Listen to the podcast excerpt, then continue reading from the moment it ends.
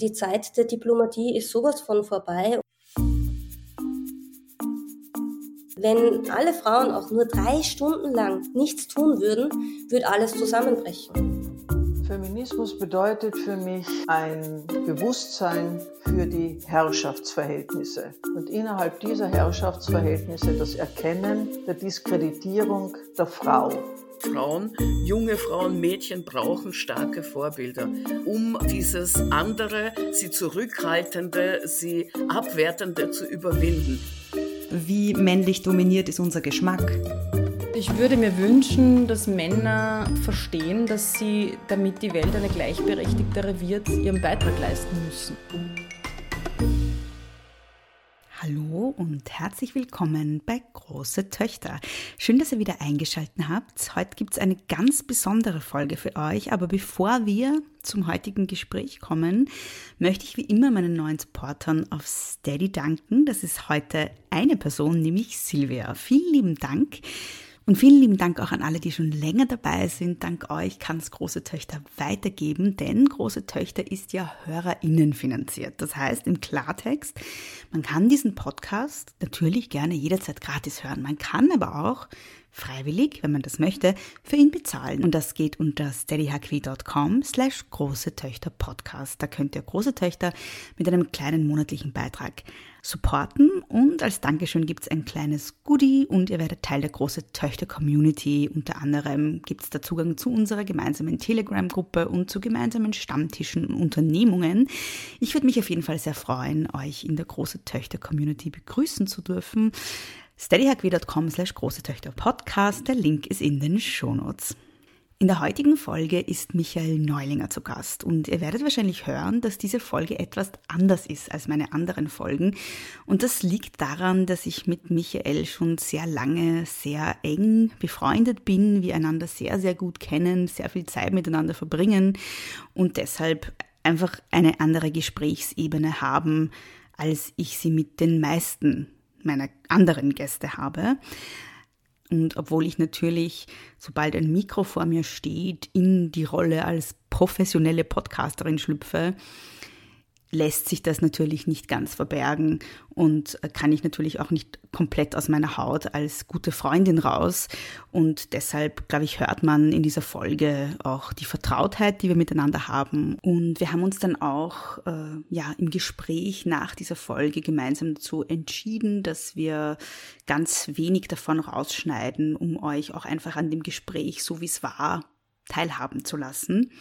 Also wenn diese Folge anders klingt als andere Folgen, dann liegt das daran, dass wir sehr gut befreundet sind und man das auch ruhig hören darf. Aber jetzt zu Michael. Michael ist Filmemacher, Drehbuchautor und Regisseur.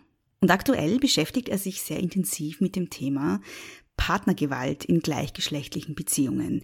Er selbst ist zu dem Thema als Betroffener gekommen, das werdet ihr in dieser Folge auch hören, und hat sich davon ausgehend künstlerisch mit dem Thema beschäftigt, unter anderem in seinen neuen Kurzfilm I Will Break Your Face, was es mit dem Titel auf sich hat, erfährt ihr auch in dieser Folge, der am 30. Juni um 18 Uhr im Wiener Schikaneder Kino Premiere feiert. Und ihr seid alle recht herzlich dazu eingeladen.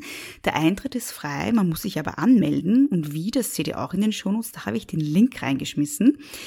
Moderiert wird das Ganze übrigens von mir werden und abgesehen davon sind auch zwei ehemalige Gäste von Große Töchter zu Gast bei dieser Premiere, denn Yvonne Wiedler wird aus ihrem Buch Heimat bist du große Töchter lesen und Yvonne Wiedler wird gemeinsam mit Maria Rösselhummer, die auch schon mal zu Gast war hier, und Michael Neulinger und Peter Peinhaupt von der Männerberatung Wien danach auf einem Podium sitzen und über Partnergewalt in einem weiteren Sinne diskutieren.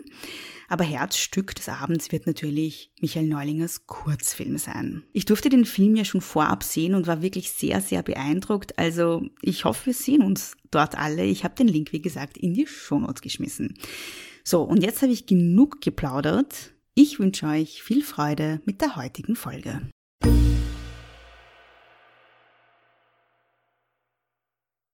Hallo, lieber Michael. Hallo. Ähm, vielen Dank, dass du dir Zeit genommen hast für diesen Podcast heute. Ähm, ich beginne ja alle meine Folgen mit der Frage, wer bist du und was machst du? Magst du dich vielleicht auch kurz vorstellen für die ZuhörerInnen? Ja, yes, sehr gerne. Zuerst einmal danke, dass ich hier sein darf. Sehr gerne. Eine Ehre. ähm, mein Name ist Michael Neulinger und ich bin Filmemacher und mache vor allem Regie und Drehbuch und habe letztes Jahr im Sommer einen Kurzfilm über Gewalt in gleichgeschlechtlichen Beziehungen gedreht mit der Unterstützung der Stadt Wien. Mhm. Muss man dazu sagen? Mhm. Muss man dazu sagen. Ich finde die wichtig, weil ja. das ähm, sehr, sehr toll ist, dass man für dieses Thema Unterstützung bekommt, weil es ein Thema ist, das ähm, so gut wie nie besprochen wird. Mhm. Und du hast es so schön gesagt in unserer Vorbesprechung, dass herrscht der Sprachlosigkeit mhm. zu dem Thema. Und deswegen war es mir jetzt so wichtiger, mit dem Thema so rauszugehen und ähm, zu versuchen oder zu beginnen, es zu besprechen, auch innerhalb der Community. Da ist nämlich auch sehr wenig, es gibt sehr wenig Informationen und es gibt sehr wenig fast schon Wunsch, darüber zu sprechen. Mhm. Mhm. Und deswegen auch das Projekt, es mir sehr wichtig ist. Und ähm, da haben wir jetzt am 30. Juni. Du verrätst alles gleich. Ich verrät alles am Anfang. Okay, passt. Dann können wir gleich abschalten. Wir können das später sagen. Na, sag. Es passiert irgendwas am sag. 30. Juni. Es passiert Na, am 30. 30. Juni. Juni ist die Premiere. Mhm. Ähm, Im Schikaneder. Mhm. Ähm, genau. Den Rest gibt es dann später. Sag, wir gar nicht alles. Sag einfach alles. Kurz verwirrt. Ähm, genau, es ist dann so ein Abend über Femizide und ähm, Gewalt in gleichgeschlechtlichen Beziehungen, weil die Yvonne Wiedler wird aus ihrem Buch Heimat bist du toter Töchter lesen. Und danach gibt es dann eine Diskussionsrunde zum Thema von dir geführt, mhm. liebe Bea. Yeah. Ähm, mit dem Verein der Autonomen Frauenhäuser Wiens, ähm, der Männerberatung Wien ähm, und der Hill Foundation. Mhm. Ich freue mich schon sehr drauf. Es ist mir eine große Ehre, dass ich da, dabei sein darf. Es ist mir eine große Ehre, dass du dabei bist. oh mein Gott. ähm, und also, du hast jetzt schon einige Sachen angesprochen, auf die ich gerne wieder zurückkommen würde.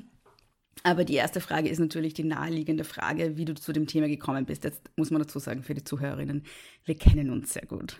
Wir sind sehr, eng, wir sind sehr eng befreundet und ähm, ich kenne halt die Backstory und ich kenne auch die Geschichte, wie dieser Film entstanden ist. Aber magst du vielleicht mal kurz die HörerInnen ein bisschen einführen, wie du zu dem Thema gekommen bist? Nur so weit, wie du erzählen möchtest, natürlich. Uh, yes. Um, ähm, ich bin selbst Opfer von um, ähm, Gewalt in meiner oder einer meiner Ex-Beziehungen und wurde in dieser Beziehung jahrelang ähm, vor allem emotional und psychisch missbraucht. Mhm. Und es gab auch sexuelle Gewalt und gegen Ende hin gab es dann auch Momente der körperlichen Gewalt. Mhm. Und ich bin nur kurz vorweg, ich bin ein hochprivater Mensch, wie du auch weißt. Ähm, und ja. es ist sehr, sehr schwierig darüber zu sprechen. Grundsätzlich, weil es halt einfach dieses sich als Opfer zu deklarieren, ist extremst schwierig und extremst emotional und mir fällt es grundsätzlich schwer, ähm, mir so in der Öffentlichkeit zu präsentieren. Mm -hmm. Aber es ist halt wieder mal, weil es nur mehr ansprechen, weil es einfach so wichtig ist für mich zu sagen, dass da einfach niemand drüber spricht. Ja.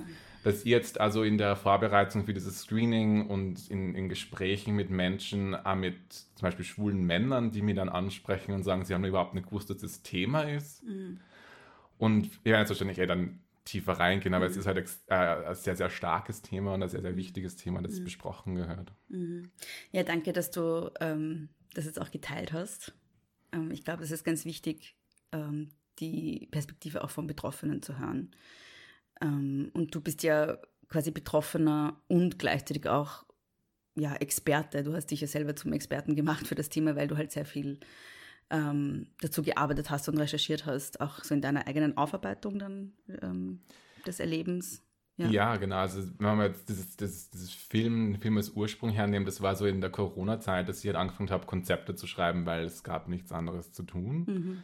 Und ähm, habe dann ähm, mit einem Freund von mir, dem Tänzer, Theo Kraus, der dann in dem Video den, mhm. den Tänzer darstellt oder mhm. den Protagonisten darstellt, mit ihm gesprochen, ob er gern dabei wäre bei so einem, bei diesem Thema, weil es ist mir aufgekommen ähm, in meiner Therapie. Mhm.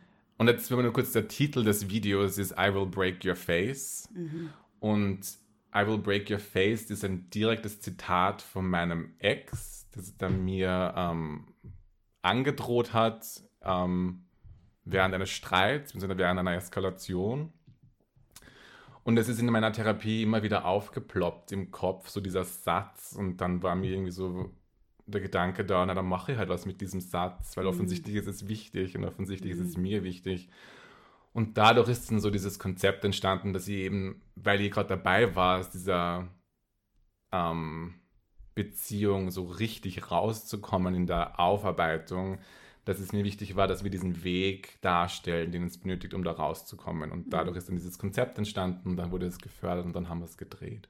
Sehr schön. Warum ist denn eigentlich Film für dich das Medium, mit dem du diese Geschichte aufgearbeitet hast? Oder warum ist Film überhaupt für dich das künstlerische Medium, mit dem du arbeiten willst oder arbeitest? Ähm, ich bin ein introvertierter Mensch und ähm, bin ein beobachtender Mensch. Also ich liebe es, Menschen zu beobachten. Und dadurch ist halt für mich so Film so ganz, ganz spannend, weil es irgendwie so eine, die Darstellung meiner Beobachtung ist mm. und sie das dann so ähm, übersetzen lässt in Bildern und in ähm, Emotionen. Und darum ist für mich Film so hochspannend, weil man das irgendwie so so einen gewissen Grad, und es ist immer so, so klischeehaft plakativ zu sagen, man wird, man hält der Gesellschaft den Spiegel vor, aber es ist halt teilweise sehr wichtig, so bestimmte Dinge darzustellen und anzusprechen, um dann Diskussionen loszulösen. Wollen wir vielleicht mal so zu den Daten und Fakten kommen? Ähm, wenn wir in den Medien, wenn wir medial über Gewalt in Beziehungen hören, dann hören wir eigentlich fast immer nur von heterosexuellen Beziehungen, äh, von männlichen Tätern, von weiblichen Opfern. Ähm, wie groß ist denn das Ausmaß an Gewalt in gleichgeschlechtlichen Beziehungen? Ähm, das Ausmaß ist sehr, sehr groß. Also wenn wir jetzt prozentuell anschauen, was diese Studien uns und diese Zahlen uns hergeben, dann liegen wir so ungefähr bei ähm, bei schwulen Männern liegen wir bei 46 Prozent aller Befragten, die innerhalb des letzten Jahres ähm, Gewalt erfahren haben in ihren Beziehungen. Also fast die Hälfte aller schwulen Männer. Also fast die Hälfte, genau. Wahnsinn. Mhm. Und man muss halt dazu nur vorher sagen, dass es ein sehr unterrecherchiertes oder unter es gibt noch nicht sehr viele Zahlen dazu. Es gibt mhm. halt noch nicht sehr viele mhm. Statistiken und es vor allem in Österreich habe ich zum Beispiel gar nichts gefunden. Falls da irgendwer was hat, bitte gerne schicken. Ähm, mhm. Aber ich habe, da gibt es nichts. Mhm. In meiner Recherche zumindest. Also die meisten Zahlen sind aus Großbritannien und, mhm. und den USA. Und es gibt halt dann auch innerhalb dieser Studien immer wieder so Kritikpunkte beziehungsweise Verbesserungswünsche, mhm. weil oftmals die Definition von Gewalt in Beziehungen direkt von heterosexuellen Konstellationen übernommen wurde. Das heißt, mhm. Müsste man eigentlich anpassen an die jeweilige andere Konstellation, okay. die es so gibt. Weil natürlich alle spezifische Probleme haben und spezifische Dinge haben, die man sich anschauen müsste. Mhm. Ähm, nämlich auch was zählt zur Gewalt, also was, was wird inkludiert. Mhm. Und es ist von bei schwulen Männern ist das was anderes, bei lesbischen Frauen ist das was anderes, bisexuelle Frauen. Es ist halt immer wieder so spezielle Nuancen, die man berücksichtigen mhm. muss, mhm. die dann sehr oft nicht berücksichtigt werden, weil diese Daten, diese Fragen, die in den Studien gestellt werden, direkt von heterosexuellen Studien übernommen wird. Mhm. Mhm. Und das muss man halt, weil man muss es natürlich normalisieren und anpassen, damit das überhaupt akademisch verwertbar ist. Ja. Und da fehlen uns halt nur sehr viele Zahlen und sehr viele Daten, aber halt so im Grunde sagen wir 56 Prozent bei schwulen Männern. Am meisten betroffen sind bisexuelle Frauen, mhm. da ist die Zahl sogar bei 63 Prozent. Ähm, aber also genau, im Grunde kann man sagen, es sind ähnliche Zahlen wie bei heterosexuellen Frauen, beziehungsweise teilweise sogar mehr. Mhm.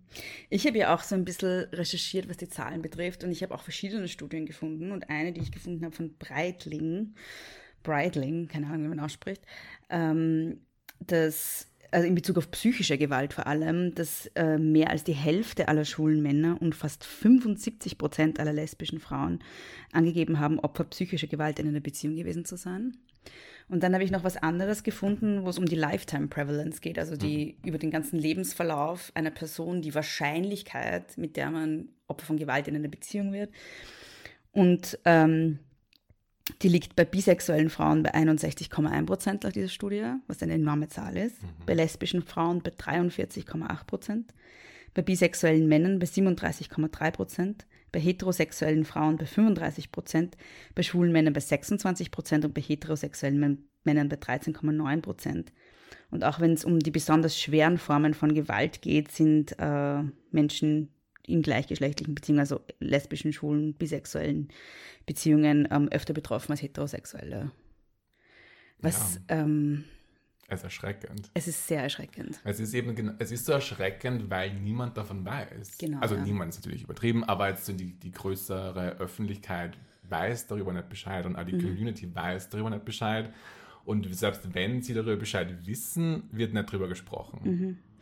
Ähm, ich würde jetzt gerne noch auf eine Sache zurückkommen, die du vorhin gesagt hast. Das ist vielleicht auch ein bisschen unklar, äh, wenn man das zum ersten Mal hört, nämlich dass es Spezifika gibt der Gewalt in den Beziehungen. Also dass, ähm, dass ähm, Gewalt in lesbischen oder schwulen Beziehungen anders aussehen kann als Gewalt in heterosexuellen Beziehungen. Was meinst du da damit? Ähm, es gibt Studien, ja. ähm, die beschreiben, dass zum Beispiel ähm, in lesbischen Beziehungen es weniger körperliche Gewalt gibt. Mhm. Da ist sehr viel emotionaler Missbrauch, der stattfindet. Mhm. Im Vergleich zu schwulen Männern in schwulen Beziehungen. Da ist, da ist es vor allem ähm, emotionaler, körperlicher und auch sexueller Missbrauch. Mhm. Was zum Beispiel bei bisexuellen Frauen ist, der Fall ist, da ist ähm, die sexuelle Gewalt sehr stark vertreten. Also die sind da sehr... Also die Gewalt gegen bisexuelle Frauen. Yes, die Gewalt ja. gegen bisexuelle Frauen. Und da muss man nur dazu sagen, dass bei bisexuellen Frauen, wenn sie Gewalt erfahren, ist es zumeist durch einen männlichen Täter. Mhm. Und da ist auch, wenn wir jetzt die, die äh, Statistiken anschauen und Studien anschauen bei lesbischen Frauen, die ähm, Gewalt in Beziehungen oder sexuelle Gewalt angeben, auch teilweise Männer Täter sind. Mhm, aus Vorbeziehungen das heißt, oder so. Genau, aus Vorbeziehungen oder dass es halt äh, außerhalb der Beziehung stattfindet, dass sie vergewaltigt werden einem, durch einen Mann. Mhm. Und dann kommt es halt immer darauf an, wie diese Studie aufgestellt ist, ob das dann reinfällt in die Partnergewalt oder mhm. ob das anders gelesen mhm. wird. Mhm. Deswegen ist es immer so, sorry. Bei diesen Studien muss man immer so ein bisschen aufpassen, was diese Zahlen sind, grundsätzlich, weil es mhm. eben noch nicht so viele gibt davon. Es gibt schon mhm. Eine gute Anzahl, aber halt im Vergleich zu heterosexuellen Studien ist es da weniger, mhm. weniger Zahlen. Ähm, das Einzige, was ich gewusst habe, ähm, ist, dass äh, bisexuelle Frauen in einem wesentlich höheren Ausmaß von Gewalt betroffen sind, auch von sexualisierter Gewalt als alle anderen. Es gibt ja auch schon eine Podcast-Folge dazu, wenn ihr nach hinten scrollt. Ich glaube, die Folge 9 ist es. Ähm, da sprechen wir ja auch drüber, dass ähm, vor allem bisexuelle Frauen ganz viel sexualisierte Gewalt auch ausgesetzt sind. Also auch die Vergewaltigungsrate ist enorm hoch. Ähm, mhm. Eben die auch die, ähm, die Wahrscheinlichkeit, dass man in Beziehungen, vor allem in Beziehungen mit Männern, Opfer von Gewalt wird. Warum glaubst du, ist das so? Ähm, also es ist immer schwer zu sagen, weil es halt keine definitive Antwort gibt. Das mhm. sind halt alles so, wie interpretieren wir, was passiert und mhm. wie schaut die Kultur aus und wie schaut, schaut die Gesellschaft aus. Aber was sehr oft ähm, von, von an Opfern erzählt wird, ist, dass sie einfach, ähm, und es klingt jetzt vielleicht ein bisschen brachial, aber es, es, gibt so Sprüche von Männern, ja, du hast halt nur keinen Penis gehabt. Oder mhm. du brauchst jetzt einen Penis, damit du ähm, wieder hetero wirst. Mhm. Da wird ja das ja oft so dieses, diese, die Bisexualität als Phase abgetan oder als irgendwie, die ist ein bisschen verrückt und deswegen ist sie jetzt bisexuell und ich kann sie wieder hetero machen, indem ich sie indem ich Gewalt anwende. Mhm. Und es ist halt oft so der Fall, und das ist so grundsätzlich, das zieht sich durch alles, irgendwie so das Problem dieser Männlichkeiten, mhm. dieser heteronormativen Idee von was ist ein Mann. Und ähm, muss man, glaube ich, vorweg nur mal sagen, weil das wirklich sie dann durch alle Bereiche zieht, mhm. als Grund oder als Auslöser. Mhm. Und da muss man schon dazu sagen, dass wir einfach wirklich grundsätzlich daran arbeiten müssen, so diese Klischees und diese Stereotypen, was so Männlichkeiten betrifft, auflösen und verbrennen. Mhm. Also die gehören wirklich weg, weil es einfach so viel. Ähm, Gewalt damit verbunden ist. Mhm. Je, also nicht jetzt nur in der Partnerschaft, sondern so grundsätzlich. Mhm. Und halt so diese Stereotypen, was so Gender betrifft, das ist einfach, das geht einfach weg. das klingt jetzt voll naiv, aber es ist so, es ist einfach so wichtig. Das ist so in vielen in, uh, Dingen so die, die Essenz von dem, was einfach nicht passt mhm. oder was falsch rennt. Mhm. Und da müssten wir uns jetzt einfach alle mal so richtig dran setzen und das ähm, auflösen. Noch eine Bemerkung zum Thema bisexuelle Frauen. Ich glaube, dass ein Problem auch ist die stereotype Darstellung von bisexuellen Frauen als permanent verfügbar. Ich glaube, dass das auch eine Idee ist, die ganz viele Männer verinnerlicht haben, dass bisexuelle Frauen grundsätzlich allen zur Verfügung ste zu stehen haben. Ja, es ist dann so hypersexualisiert. Genau, ja. Und weil sie haben ja mit genau. jedem haben ja mit jedem was, da kann, man, kann ja, jeder, genau, kann jeder was, ja, genau. diese Idee. Und da muss man dazu sagen, wenn wir wieder zurück zum Film mhm. gehen, mhm. ist es in meinen Augen also die Aufgabe von Medien und die Aufgabe von Film, mhm. das aufzulösen mhm. oder zu teilzuhaben, das aufzulösen. Das ist aber nicht nur bei bisexuellen Frauen, sondern so grundsätzlich ähm, bei, aber schwulen Männern. Mhm.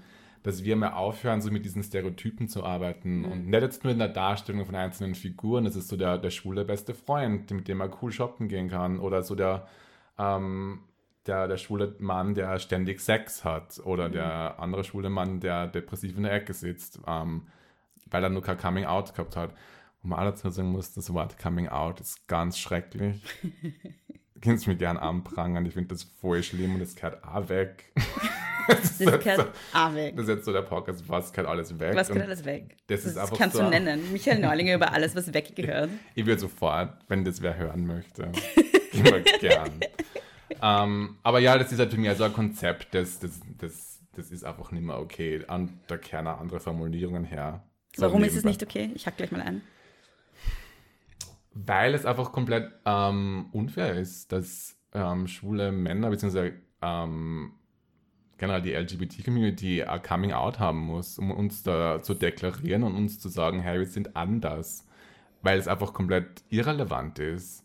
Ähm, deswegen kann man, man kann es ja gern mitteilen, aber dann ist es immer ein Mitteilen und kein so, so ein Coming Out, so wie wenn das irgendwie was ähm, Verbotenes wäre mhm. oder ob das jetzt irgendwas Hochdramatisches wäre, wenn man, wenn man nicht der, der, dieser, dieser sogenannten Norm entspricht, mhm. die auch weggehört.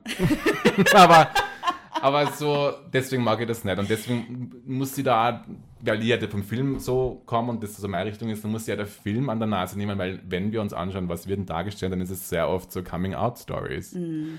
Oder so dieses, ähm, als das als, als einzig Schlimmes im Leben eines schwulen Mannes zum Beispiel ist so das Coming Out und danach ist alles Unicorns und Rainbows. Und das mhm. ist so eine Darstellung, die uns dann auch wirklich auch selbst ins Fleisch schneidet, weil eben danach ist nicht alles super und toll, mhm. ähm, sondern da passieren nämlich auch andere Dinge, da passieren sehr, sehr schlimme Dinge. Und deswegen glaube ich auch, dass so eben diese Sprachlosigkeit stattfindet, weil wir uns gar nicht erlauben, das dann zu, zu erzählen oder darzustellen oder darüber zu reden, weil halt jetzt muss ja alles toll sein danach, damit wir akzeptiert werden oder mhm. damit mhm. wir, dass diese Beziehungen nicht als schlecht dargestellt werden oder noch schlechter dargestellt werden oder mhm. als mhm. ja. Ähm, was ich auch ganz schlimm finde, ist die Formulierung, ähm, er steht zu seiner Homosexualität oder Och, er lebt ja. offen homosexuell oder solche Sachen. Das ist wirklich so. Das finde ich ganz schlimm immer. Aber du hast jetzt schon wieder so viele Sachen gesagt, wie ich einhaken möchte. Also das Erste, was du gesagt hast, worauf ich zurückkommen möchte, ist das Thema Männlichkeit. Mhm. Ähm, Kannst du das vielleicht noch genau ausführen? Wie spielt denn das deiner Meinung nach auch in schwule Beziehungen rein? Heteronormative Männlichkeit nämlich, ne? patriarchale Männlichkeit. Ja, die schlimmste aller Männlichkeiten. schlimmste, Cat weg. Cat weg. ähm, ja, Cat weg. Ähm, ja. Aber ja, das Ding ist, und das ist also hochfaszinierend, wenn man sich das wirklich jetzt auf einer akademischen Ebene anschaut, mhm. wenn man sich Studien anschaut, mhm. ähm, weil schwule Männer werden ja grundsätzlich als Männer sozialisiert. Ja. In den meisten Fällen. Mhm.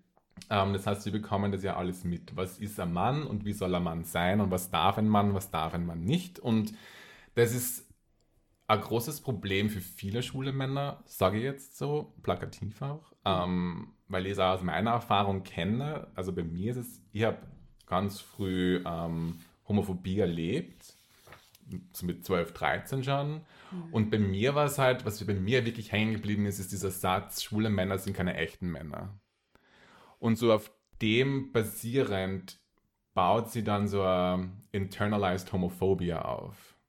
Und weil dann probiert man halt nicht so schwul zu sein oder man mhm. probiert dann mehr hetero zu sein, um einfach akzeptiert zu werden, um einfach Gewalt zu vermeiden, mhm. um Homophobie von außen zu vermeiden, nur halt baut sie das dann innerlich auf und ähm, weil wir, was löst du diese Gewalt aus in, in gleichgeschlechtlichen Beziehungen, da ist internalized Homophobia, was ja immer der deutsche Name Internalisierte Homophobie. Thanks.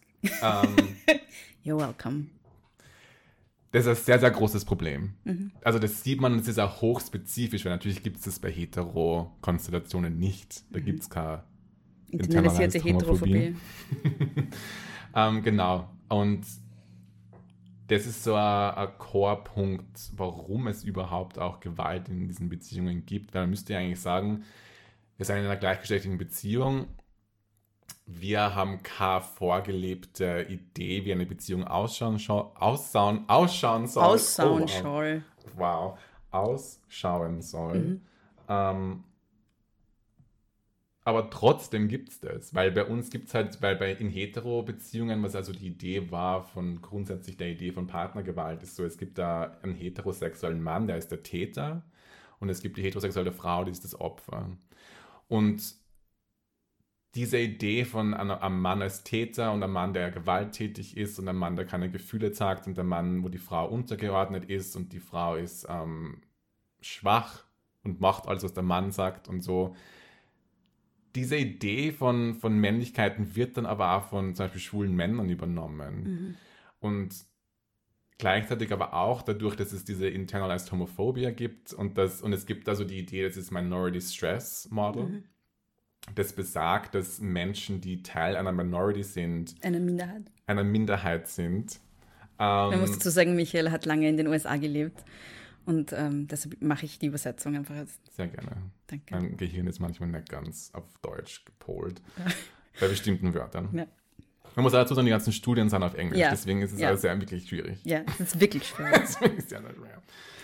Ähm, Genau. Sorry, Minority Stress Model. Ah, ja, genau. Yes, mhm. Minority Stress Model. Ähm, da geht es halt darum, dass ähm, Menschen, die Teil einer Minderheit sind, grundsätzlich am Stress ausgesetzt sind, den andere Menschen, die nicht Teil einer Minority sind, nicht ausgesetzt sind. Wobei ich glaube, im Grunde sind es eigentlich nur hetero Männer. Weil bei Frauen könnte man ja sagen, das ist der Stress, eine Frau zu sein in einer heteronormativen Welt. Ich habe gerade ein Buch geschrieben über die Belastungen, denen Frauen ausgesetzt sind. Das ein Bestseller. Ein Bestseller. Danke für diesen Einwurf. Bitte. Danke. Grandioses Buch. Ach Gott. Okay. Minority Stress Model. Wir sind immer noch. du wolltest irgendwas sagen. Ich wollte irgendwas sagen. Ah ja, genau. Ich habe gesagt, ich wollte sagen, dass mein Bestseller das ja, Thema behandelt. Nicht lustig das Thema behandelt, welchen Stressoren Frauen ausgesetzt sind in einer patriarchalen Gesellschaft. Also Frauen sind zwar keine Minderheit, Frauen sind eigentlich die Mehrheit, aber es ist Dauerstress, eine Frau zu sein in dieser Gesellschaft, ja. Genau, darum wird es vielleicht nicht Minority, aber Majority Stress. In dem Fall ja. aber so marginalisierten Stress, vielleicht ist das einfach. Genau. Oder besser, ja. Genau, und das ähm, zusätzlich zu dieser Homophobie und zu dieser Gewalt, die ja von außen kommt, ähm, führt dann dazu, dass in vielen Fällen auch, ähm, wenn man jetzt die Opfer anschaut, dass Opfer sehr oft ein Problem haben mit ihrem Selbstwertgefühl. Und es klingt jetzt da so easy irgendwie, ah, Selbstwertgefühl, aber es ist natürlich sehr, das hat große Auswirkungen auf Beziehungen und aufs Leben grundsätzlich. Und das hängt also, natürlich auch mit dieser internalisierten Homophobie zusammen, nicht? Genau, das heißt, weil wenn ich jetzt von mir ausgehe, bin eigentlich eh kein echter Mann und eigentlich steht mir eh nichts zu und eigentlich bin ich ja überhaupt nichts wert und ich kann eigentlich überhaupt nicht geliebt werden, weil so das sind so die, die Ideen, die ja von außen kommen. Mhm. Ähm, das ist natürlich schon besser waren, aber es sind nur immer nicht an einem Punkt, wo wir sagen können, es ist jeder equal. Also das braucht man uns gar nicht erst einreden, das stimmt nicht. Und mit dem müssen wir halt jetzt einfach umgehen. A, als Community. Und dann muss man halt ein bisschen mehr zusammenhalten und ähm, eine echte Community halt wirklich darstellen und da so leben. Das klingt jetzt da wieder sehr reißerisch, aber es ist halt wirklich so, dass wir oft einmal da sehr alleingelassen sind. Ähm, auch was so diese Gewalterfahrungen betrifft, weil und da kann ich jetzt wieder vor allem bei schwulen Männern ist es ja so, dass das ähm, es sehr viele Menschen gar nicht wissen, was ihnen passiert, weil sie gar nicht davon ausgehen, dass es ihnen passieren kann. Weil eben also wieder diese Idee von, wer ist Täter, wer ist Opfer. Und Männer sind keine Opfer, so in dieser gängigen Idee, in der klassischen Idee von Partnergewalt, sind Männer die Täter. Und es gibt da Studien unter ähm, homosexuellen Männern, wo die meisten, kein also kein Problem, wo die meisten eher zugeben, Täter zu sein als wie Opfer. Wahnsinn. Okay. Und es dass sehr viele gar nicht verstehen, dass es emotionalen Missbrauch gibt, sondern da fängt die Gewalt erst bei der körperlichen Gewalt an. Also ab dann sagen sie, ja cool, ja gut, das ist Missbrauch. Wobei selbst dann gibt es immer wieder Opferberichte, auch, die dann so sagen, ja, es ist halt so, wie wenn sie Brüder schlägern. ja. Das ist ja dann nicht so schlimm. Aber es halt die einzige Erfahrung ist, die man hat, irgendwie so mit Gewalt unter Männern oder Gewalt unter Männer, die in, Beziehung zueinander genau, stehen. genau. Mhm. Und da eben sehr viel gar nicht wissen, was ihnen passiert. Mhm. Und ich habe es auch nicht gewusst. Muss man auch dazu sagen. Ich nehme mir da gar nicht aus. Und ich habe es ja selbst so erlebt, dass ich überhaupt nicht verstanden habe, dass das Gewalt ist, was da so passiert.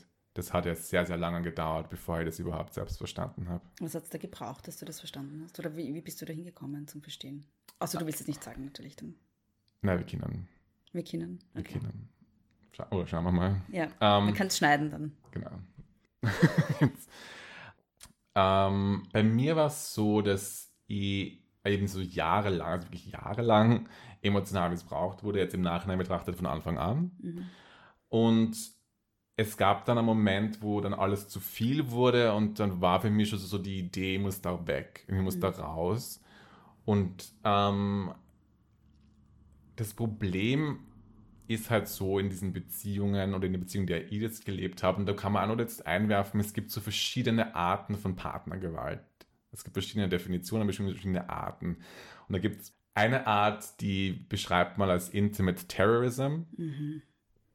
Ähm, es klingt genauso wie es, was es ist.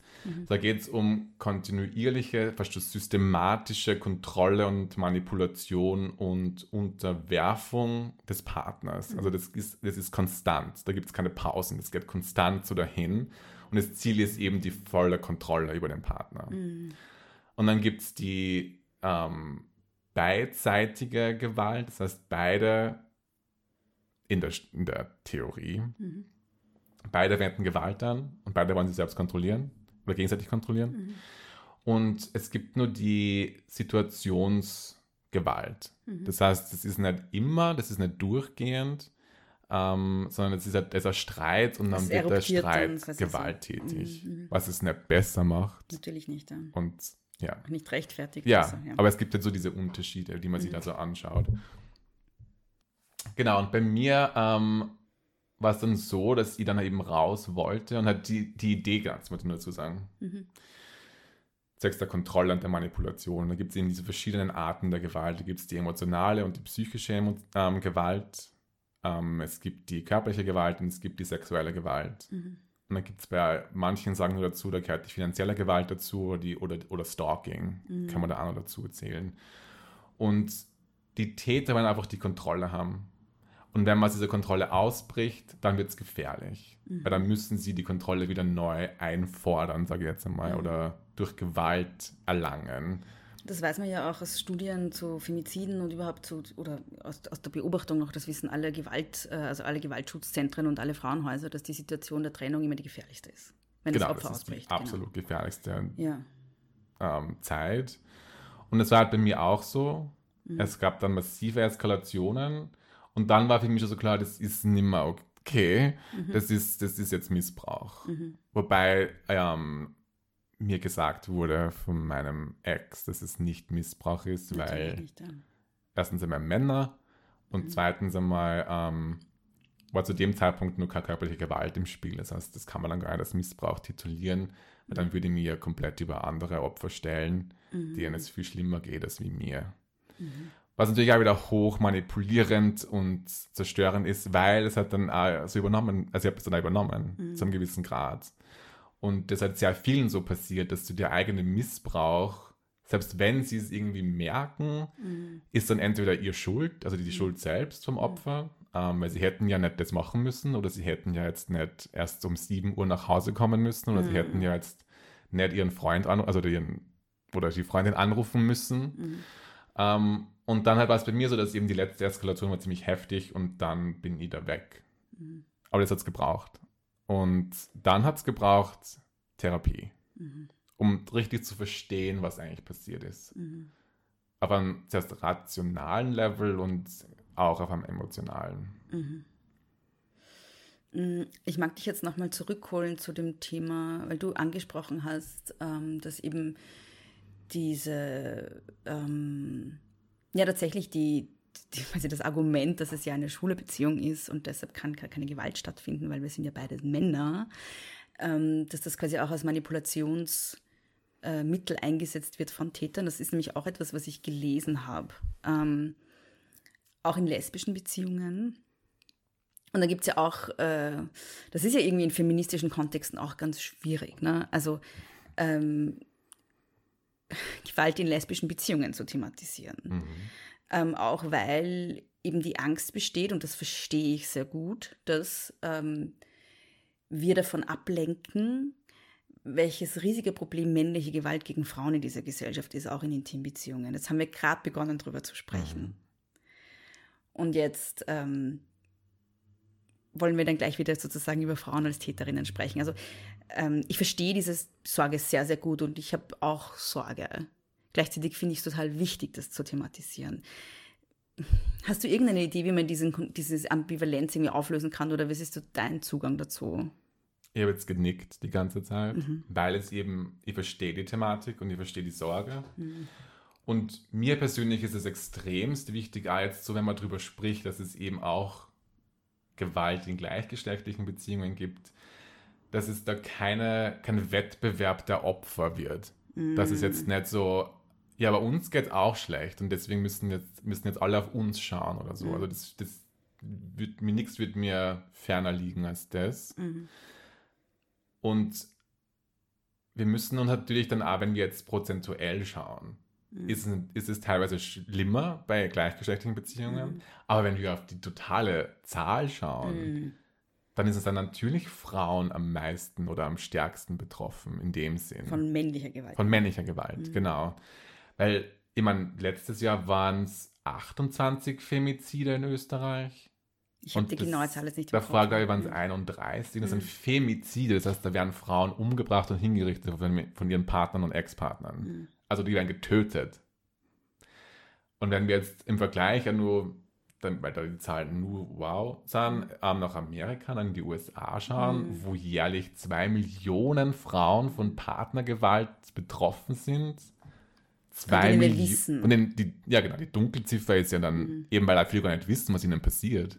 Oder auch der Charme, das irgendwie so deklarieren, Und selbst wenn es um. Femizide geht, sind die oft nicht, dass, also die, die verschwinden ja auch oft hinter Unfällen und vermissten Fällen und so weiter. Also Genau, nicht alle ja. Femizide sind auch als Femizide erfasst, das muss man auch dazu sagen. Ja, absolut. Ja. Und deswegen verstehe ich eben diese, diese Sorge, weil im Grunde geht es halt dann, wenn wir jetzt politisch reden, Mhm. geht es ja ums Budget. Ist einfach so. Mhm. Weil ähm, soziale Dinge, in Österreich, dafür haben wir ja kein Geld. Ähm, das heißt, das Geld, Mhm. Dafür ja, haben wir kein Geld. wir nämlich. Ja. Ähm, aber es ist ja so. Also, haben, äh, darf ich kurz einwerfen, wir haben Geld. Es ist, ähm, ich weiß, dass du das ist ironisch gemeint hast, wir haben ja, kein das war Geld. Ironie. Ja, ich weiß.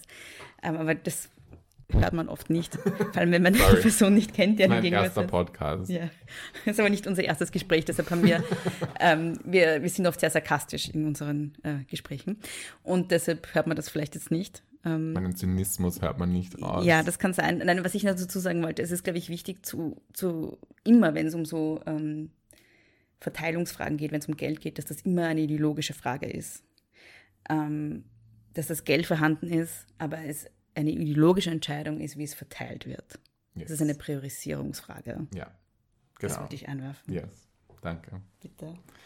Und dann geht es halt darum, weil wenn wir jetzt sagen, ja, aber jetzt bräuchten wir auch nur Geld für gleichgeschlechtliche Beziehungen und Opfer von Gewalt in gleichgeschlechtlichen Beziehungen, ja, dann nehmen wir es halt den Frauen weg.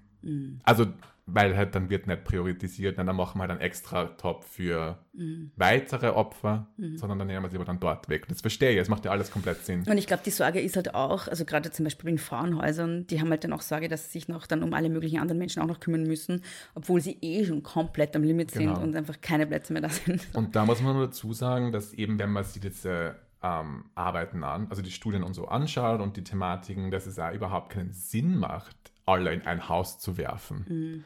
Weil eben alle hochspezifische Probleme mit sich bringen und, und Dynamiken. Also wenn man jetzt gleichgeschlechtlich, da kommt HIV dazu, da kommt das Outing, ich sage es jetzt nur mal in dem Sinn, weil es eine negative Connotation hat jetzt gerade, aber dass man den Partner outet und das als Manipulationstool hernimmt. Ähm, internalized Homophobie, das sind Magst alles. kurz, ich, ich muss kurz Sorry. jetzt nochmal, ähm, nur die, weil das ist, glaube ich, nicht so verständlich, was du jetzt meinst. Also warum sagst du jetzt HIV und Outing? Was hat das jetzt mit Gewalt zu Weil tun? das hochspezifische Probleme sind, die nur bei gleichgeschlechtlichen Beziehungen auftreten, Mhm. als Thema in, mit Gewalt. Also heterosexuelle Paare haben jetzt nicht das Problem von ähm, Outing. Mhm. Also mein und was, Partner- aber wie, was Ach so, meinst wie du man- wie Genau, das das ist, jetzt? genau, Okay, bitte. dann erklären wir das jetzt. ähm, es kommt vor Mhm. in gleichgeschlechtlichen Beziehungen, dass ein Partner, eine Partnerin noch nicht deklariert hat in der Öffentlichkeit, dass sie oder er schwul oder lesbisch, bisexuell ist. Mhm.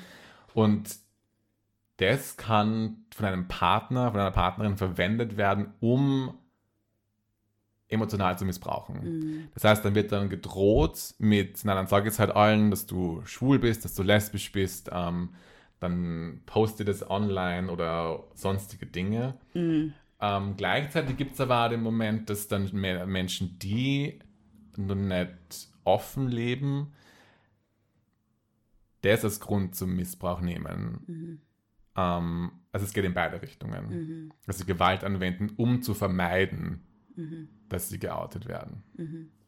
Und was HIV betrifft, was meinst du? Ich meine, das ist ja grundsätzlich auch, das könnte ja, also das ist ja theoretisch auch bei heterosexuellen Paaren ein Problem, aber es ist trotzdem noch so, dass potenziell schwule Männer eher davon betroffen sind und ein größeres Risiko tragen, auch infiziert zu werden. Das ist nach wie vor so. Genau. Und halt, ähm, da ist es ähnlich, da- das wird dann, fällt dann oft immer unter, unter körperliche Gewalt, dass das verheimlicht wird, dass man HIV-positiv ist in einer Beziehung und es ist dann auch körperliche Gewalt, damit wir das jetzt alle wissen.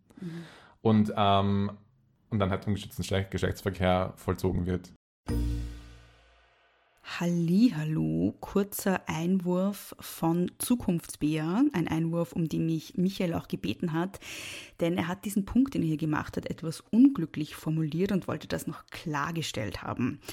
Denn wenn Personen, die HIV-positiv sind, in Behandlung sind, sind sie in aller Regel nicht mehr ansteckend. Was damit gemeint ist, ist, dass Personen, die infektiös sind und das Wissen mit Absicht ihre PartnerInnen infizieren. Und das ist Gewalt. Und das war's auch schon wieder von mir. Und da geht es auch darum, dass dann, es geht aber auch wieder in beide Richtungen, dass dann zum Beispiel ähm, damit gedroht wird, dass man den Partner outet, im Sinne von, dass man mit die Diagnose mitteilt an andere. Ähm, und was auch noch dazu kommt, ist, wenn man ähm, eine HIV-positive Diagnose hat, dass es natürlich auch was mit der mentalen Gesundheit macht. Und das wird dann auch teilweise durch Manipulation verwendet, indem dann der eine Partner sagt, ja, du hast, sei froh, dass du mich hast, weil du bekommst eh sonst niemanden, weil du bist HIV-positiv. Also diese Thematiken spielen da auch noch mit rein. Und dann eben wird wieder mit dem Selbstwertgefühl gespielt, was also so eine grundsätzliche Dynamik der Täterinnen ist. Natürlich, Zermürbung und Zermürbung, Genau. volle Kontrolle am Schluss dann. Genau, weil ohne Selbstwert geht er nicht weg. Dann bleibt er mal da, Ohne Selbstwertgefühl. ohne Selbstwertgefühl. Ähm,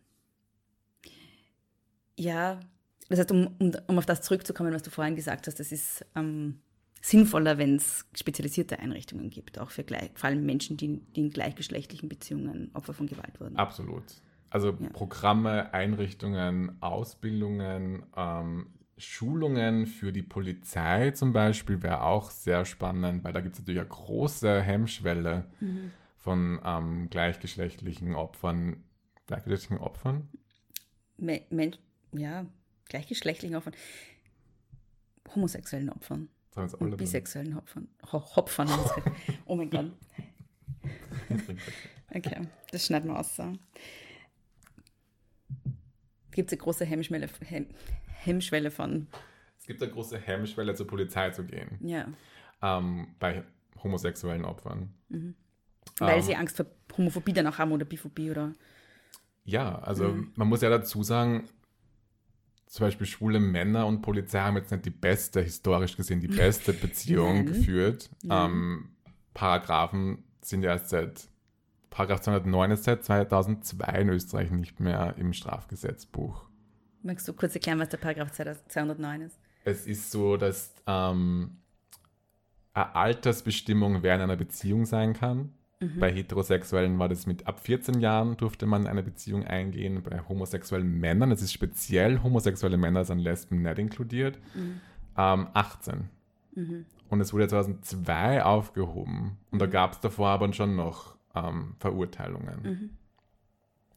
Das heißt, unsere Beziehung zur Polizei ist keine gute. Mhm. Historisch gesehen. Ja. Und man will nicht als alle Polizisten da über den Kamm scheren, natürlich, aber in der Vorstellung ist halt so, wer ist ein Polizist? Ein heterosexueller Mann. Was natürlich dann die nächste Hemmschwelle ist, will ich da jetzt mich vor einem heterosexuellen Mann deklarieren als schwul und dann potenziell die nächste Homophobie oder die nächste Gewalt zu erfahren? Mhm. Nein. Mhm. Weil es dann echt schon schwer genug ist, das überhaupt sich als Opfer hinzustellen, mhm. weil halt Männern es sehr, sehr schwer, es gerade Männern sehr, sehr schwer fällt, mhm. das zu tun. Ähm, und da braucht es halt, wobei es, muss man dazu sagen, um die Polizei ein bisschen was Positives an und dazu zu sagen. es gibt Studien, wo dann wirklich auch beschrieben ist, dass wenn sich Menschen zur Polizei wenden, sie gleich behandelt werden. Mhm, okay. Aber das Ding ist halt, es reicht halt individueller Moment. Aber in Österreich oder? Das, das ist in den USA. USA. Ja. In Österreich gibt es dazu natürlich keine Zahlen. Natürlich nicht, ja. Natürlich das war jetzt, jetzt das war jetzt sarkastisch und zynisch gemeint, genau.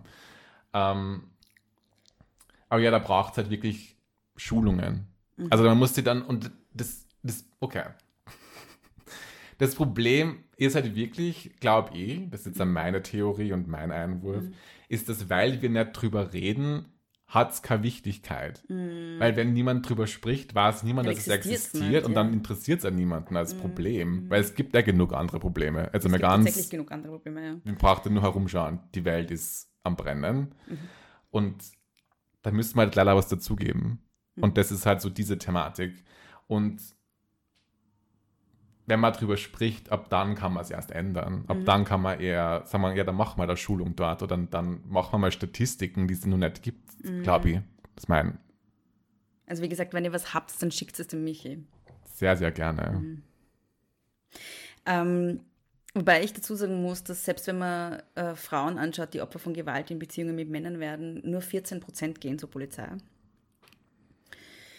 Die meisten ähm, kriegen tatsächlich Hilfe, weil sie mit irgendjemandem im Gesundheitssystem sprechen. Das heißt, ich glaube, es wäre wahrscheinlich, also das ist so meine Theorie, ich weiß es ja nicht, ja, aber ich gehe davon aus, dass es auch in Bezug auf diese Thematik vielleicht sogar noch wichtiger wäre, das Gesundheitspersonal zu schulen in Bezug auf diese Thematik. Yes, absolut. Da gibt es Studien dazu, ah, okay. die das bestätigen. Mhm. Ähm, aber man muss auch dazu sagen, irgendwann muss dieser Täter angezeigt werden. Sag, ich sage das jetzt so ganz strikt, weil es einfach so, weil das, das geht nicht. Also, und ich verstehe, dass das sehr schwer ist. Und ich verstehe, mhm. dass das, kein, kein, das ist nicht easy, das ist überhaupt, und das mhm. verstehe ich selbst aus eigener Erfahrung. Mhm. Darum ist es auch mein Wunsch, dass es das jetzt jeder einfach macht und mhm. dass, dass die Möglichkeit besteht überhaupt und dass mhm. das Verständnis besteht, zu sagen, was mir da passiert, ist nicht okay, das werde ich jetzt anzeigen, weil es ist einfach nicht rechtlich okay, dass mir Gewalt angetan wird von meinem Partner, meiner Partnerin. Mhm. Nur so, aber ja, natürlich, also die meisten medizinisches Personal ist ein besserer Zugang für die meisten. Ich glaube, es ist ein vertrauensvollerer Zugang. Genau. Ähm, ja. Und es ist auch weniger drastisch. Weil Und- zur Polizei zu ja. gehen, ist ein ziemlich drastischer Schritt. Mhm. Weil es halt auch darum geht, dass dann jemand angezeigt wird, der vielleicht am Vortag nur gesagt hat, dass er mich liebt. Zum Beispiel. Mhm. Und das ist natürlich eine extrem große Hemmschwelle. Ähm, drum, und da kann ich jetzt auch nur, vielleicht sind wir schon bei dem Punkt, aber ich kann das nur jedem ans Herz legen, wenn es möglich ist, in Therapie zu gehen Mhm. und durch therapeutische Hilfe das aufzuarbeiten. Mhm. Da, da habe ich tatsächlich auch noch eine Frage und zwar, ähm, wie so deine Fa Erfahrung auch ist äh, auf der Suche nach Therapie. Hast du da auch irgendwie Bedenken gehabt, dass du da auch Homophobie begegnest? Ich weiß nicht, ob der Gedanke explizit Homophobie. Doch, ja. Ja. Ja. Mhm. War er. Ähm, mir war es sehr wichtig, dass ihr Therapeutin bekomme Mhm. und oder mir suche. Mhm. Wobei man da sagen muss, ich habe es über den therapeutischen Bereitschaftsdienst gefunden, was eine sehr, sehr coole Einrichtung ist in Österreich, weil die einfach dir sehr viel Arbeit abnimmt, im Sinne von, man ruft dort an und man macht sie jetzt, wenn wir jetzt zur Corona-Zeit, ich glaube, man macht sie da so ein Erstgespräch jetzt aus. Ja, wird sogar oft vereinbart, oder? Ich glaube, jeweils über das Telefon, weil da war gerade Lockdowns und Okay, so Geschichten. Ähm, und dann trifft man sie und bespricht so die Thematiken und was man gern hätte, ob man Mann, Frau, welche Art von Therapie, wenn man es weiß und was so die Themen sind. Und die suchen dann jemanden in ihrem Netzwerk. Da geht es also um finanzielle Dinge. Da wird dann geschaut, ob, wenn es finanziell eng ist, dass man wen findet. Die Staffeln auch nach Einkommen, Genau. den Betrag, den man zahlen muss. Genau. So habe ich nämlich meine erste Therapeutin auch gefunden. Ja.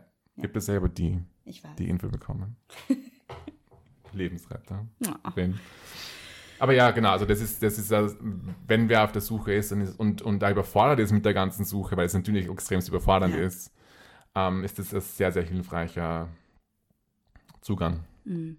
Aber ja, es war mir sehr wichtig. Und mir war dann auch sehr wichtig, zumindest gedanklich war für mich so die Idee, ich brauche irgendjemanden, der homosexuell ist.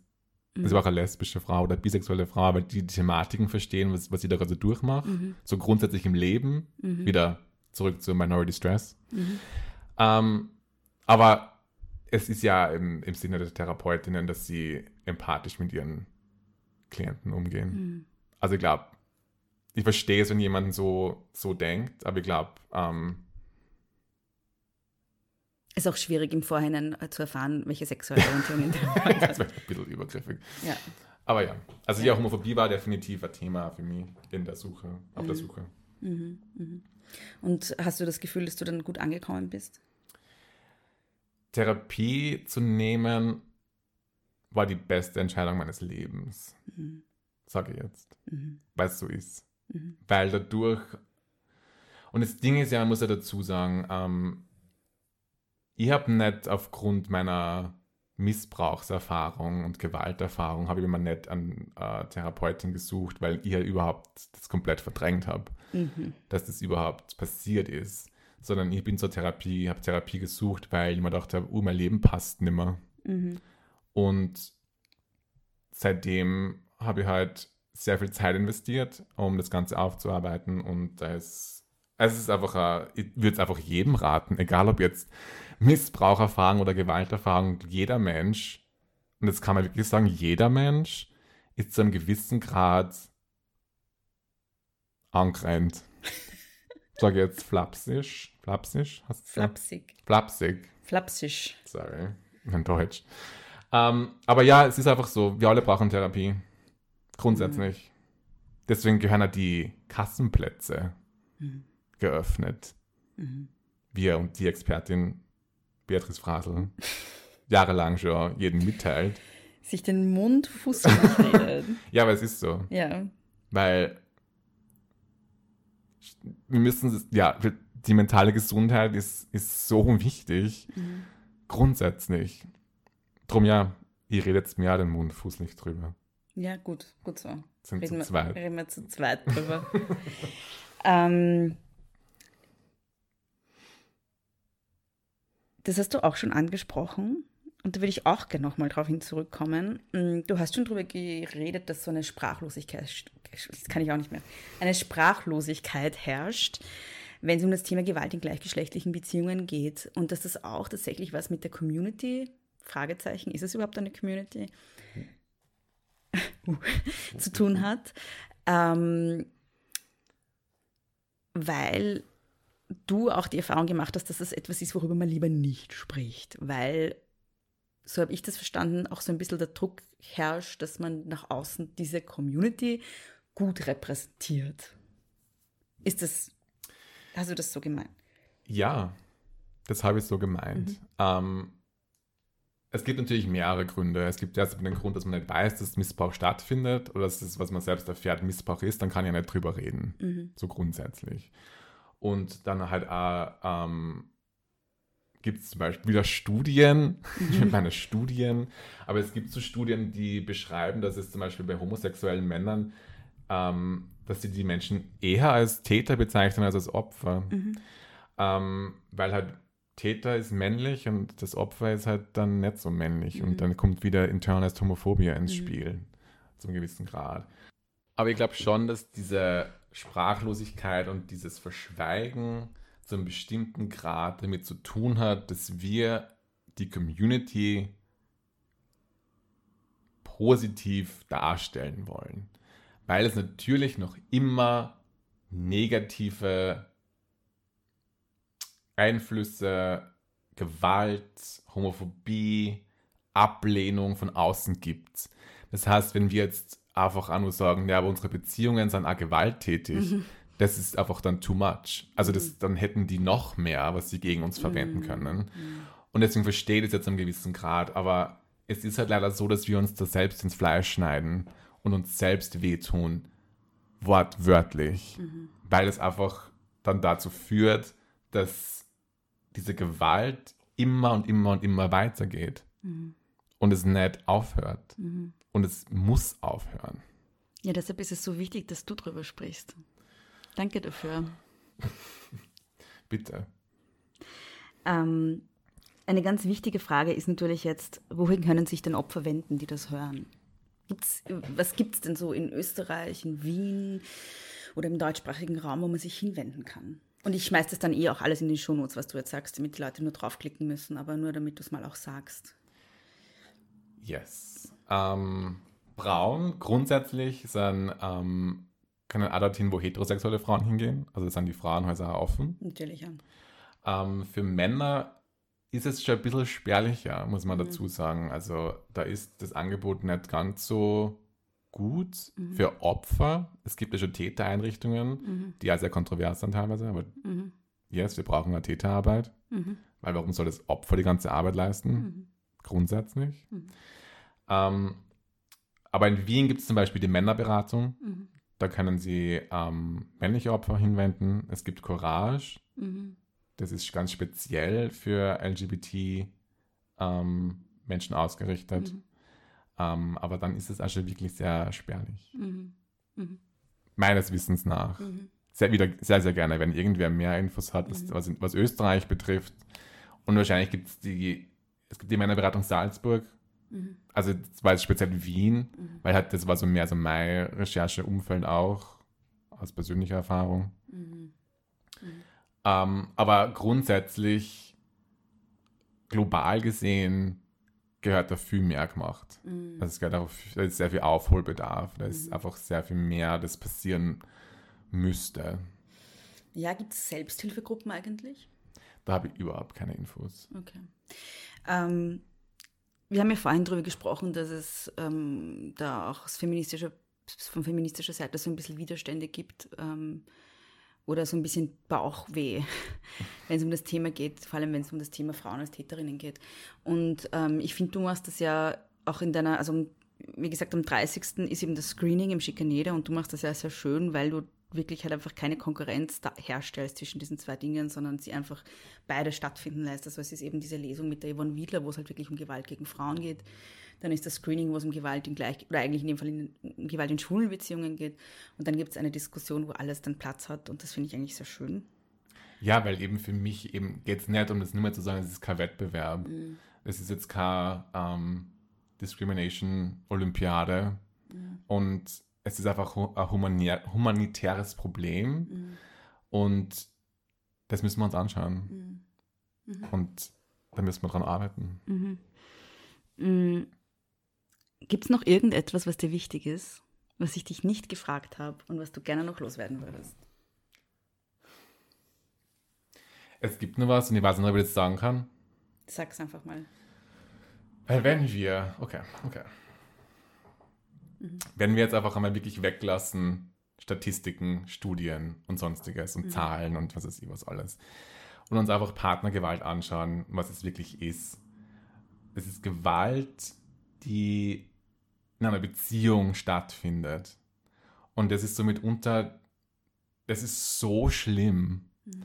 weil es einfach so tiefgreifende Auswirkungen hat. Weil es ist nicht nur, dass die Beziehung gewalttätig ist und dass man und dass diese Beziehung ähm, Verletzungen verursacht, ähm, sondern es werden da so grundlegende Ideen und Konzepte von Menschlichkeit zerstört. Mhm. Innerhalb einer, einer, romantischen Beziehung, in der es um Liebe gehen sollte. Und es ist also aus meiner eigenen Erfahrung, also das war eben jahrelanger Missbrauch und es ist oftmals jahrelanger Missbrauch, weil es fängt einfach mit emotionalen und psychischen Missbrauch und Gewalt an und es geht jahrelang dahin. Opfer sind komplett zermürbt, dass das Selbstwertgefühl ist im Keller und man wird einfach systematisch zerstört. Und wenn man es einmal rausschafft, wenn man es rausschafft, weil viele schaffen es nicht raus, weil sie einfach nicht überleben. Also da geht es um Leben und Tod und es darf man nie vergessen, dass es um Leben und Tod geht. Mhm. Nämlich wirklich um Leben und Tod. Mhm. Ähm, und die Arbeit danach ist so unglaublich anstrengend, weil es ist nicht nur so, okay, ich habe es rausgeschafft, ich habe es überlebt, cool.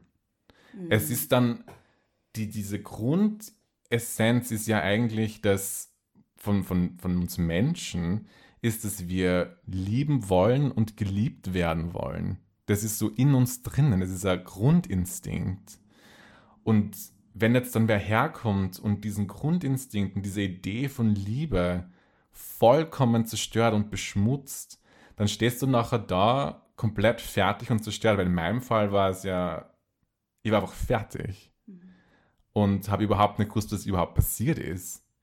Und war dann, habe dann eine lange Zeit einfach alles abgeblockt und verdrängt und bin dann eben, wie gesagt, nachher in die Therapie gegangen, nicht aus, aus dem Grund des Missbrauchs, sondern einfach, weil das Leben nicht mehr passt hat in bestimmten Dingen. Und habe dann in der Therapie erst verstanden, ah, Missbrauch. Und so viele Sachen kommen erst jetzt wieder rauf. Und du weißt deshalb, wir reden dann öfter und dann ist wieder ein neuer Moment und dann ist wieder so, ah, und das ist auch noch passiert und das ist auch noch mhm. passiert. Und, und ich bin immer total schockiert. Ja. Und ähm, ich weiß nicht, inwiefern ich das jetzt sagen darf. Aber im Notfall schneide ich es aus. So. Ähm, Es ist dann oft so eine ähm, Erzählung deinerseits, die, wo ich das Gefühl habe, dass du das äh, trivialis trivialisieren musst, was dir passiert ist. Und das oft dann immer noch nicht irgendwie als Missbrauch siehst, obwohl es für mich so ganz klar, klar ist, was da passiert ist, auch wenn es einfach um körperliche Übergriffigkeit geht oder so. Ja, ja es ist ähm, äh, minimieren. Ja. Ähm, weil natürlich ist, wenn du es aussprichst, dann wird es real. Mhm. Und es ist halt also in der Therapie Darum ist Therapie ja so wichtig, weil man das dann aufarbeitet. Und ich bin jetzt im Jahr drei meiner Therapie oder meiner Therapieerfahrung und habe lange gebraucht, um überhaupt zu verstehen, was passiert und ähm, oder was mir passiert ist. Und bin jetzt seit dem dritten Jahr und jetzt fange ich oder habe ich angefangen, das so richtig emotional aufzuarbeiten. Mhm. Und da ist so viel Schmerz drinnen und so viel Trauer, nämlich auch, was mir da passiert ist. Mhm. Und deswegen ist es dann immer so, ja, es ist ja nicht so schlimm. Mhm. Und es ist aber auch, was ich so von meinem Ex mitbekommen habe, es wurde mir ja, erklärt, ja. es ist ja eigentlich gar nicht so schlimm, bei anderen geht es ja viel schlimmer. Mhm. Und da muss man auch dazu sagen, der persönliche Schmerz ist immer 100. Mhm. Das hast du mir einmal gesagt. Ja. und das ist ganz wichtig, auch für Menschen, die jetzt da so zuhören und so und auch sagen, ja, aber eigentlich erschlagt mich nicht oder, oder sie hat mich noch nicht die Stiegen runtergestoßen oder was weiß ich was. Das braucht es gar nicht. Es ist schon schlimm genug, vermutlich, wie es ist. Und was mir nur wichtig ist zu sagen, ist so, dass diese Idee, dass, dass die Idee von Liebe wird einfach zerstört durch solche Beziehungen. Und sie das, war sie ja von meiner eigenen Erfahrung, also in der Beziehung danach dann zum Beispiel, war ich, habe dann mitbekommen, dass ich, ah, erst in der Therapie, dass dann ich dem überhaupt nicht mehr, das überhaupt nicht mehr annehmen konnte, mhm. meine eigene Liebe oder meine eigenen Gefühle, weil das einfach so belastet und beschwert war. Mhm. Weil davor hat mir wer gesagt, er liebt mich und im nächsten Augenblick hat er mir gesagt, er bricht mir das Gesicht. Mhm. Oder er wird mir das Gesicht brechen als Androhung von Gewalt. Und da kommt halt dann voll viel Angst mit rein und man verliert das Vertrauen in die eigenen Gefühle und mhm. das ist so tief sitzend und tiefgreifend, was da passiert. Mhm. Auf einer ganz schlimmen Ebene. Es ist wirklich, es ist so schlimm und es ist, da werde ich ja schon wieder. Brauchst du Pause? Nein, wir brauchen keine Pause. Und es ist so unglaublich unfair. Mhm. Weil, wie gesagt, drei Jahre lang bin ich jetzt in Therapie und jetzt wird es dann. Mhm. Also jetzt kommen wir dann so richtig dann dadurch. Mhm. Und niemand, und ich weiß, das ist wieder utopisch für mich, wenn man sich so die Menschheit anschaut, wir sind jetzt nicht die allerbesten, aber niemand soll jemals wieder von seinem Partner oder von der Partnerin Gewalt erfahren. Es ist so unglaublich schlimm ist. Ich kann nur wieder, ich kann es nur wiederholen. Es ist so unglaublich schlimm, mhm. weil halt eben so so viel zerstört wird. Mhm. Und deswegen, man muss ja dann auch sagen, danach, wenn du rausschaust, viele stürzen voll in Depression. Da gibt es dann suizidale Momente und was weiß ich was alles, weil es so unglaublich schlimm ist. Mhm. Weil du einfach komplett verlierst, was, der Men was wir als Menschen so gern so, so wollen und noch was wir uns sehen. Es ist einfach Liebe. Und halt, wenn's, wenn das Selbstwertgefühl so dermaßen im Keller ist, dann lebt es ja einfach nicht mehr so gut. Mhm. Dann lebt es sich nicht mehr so gut.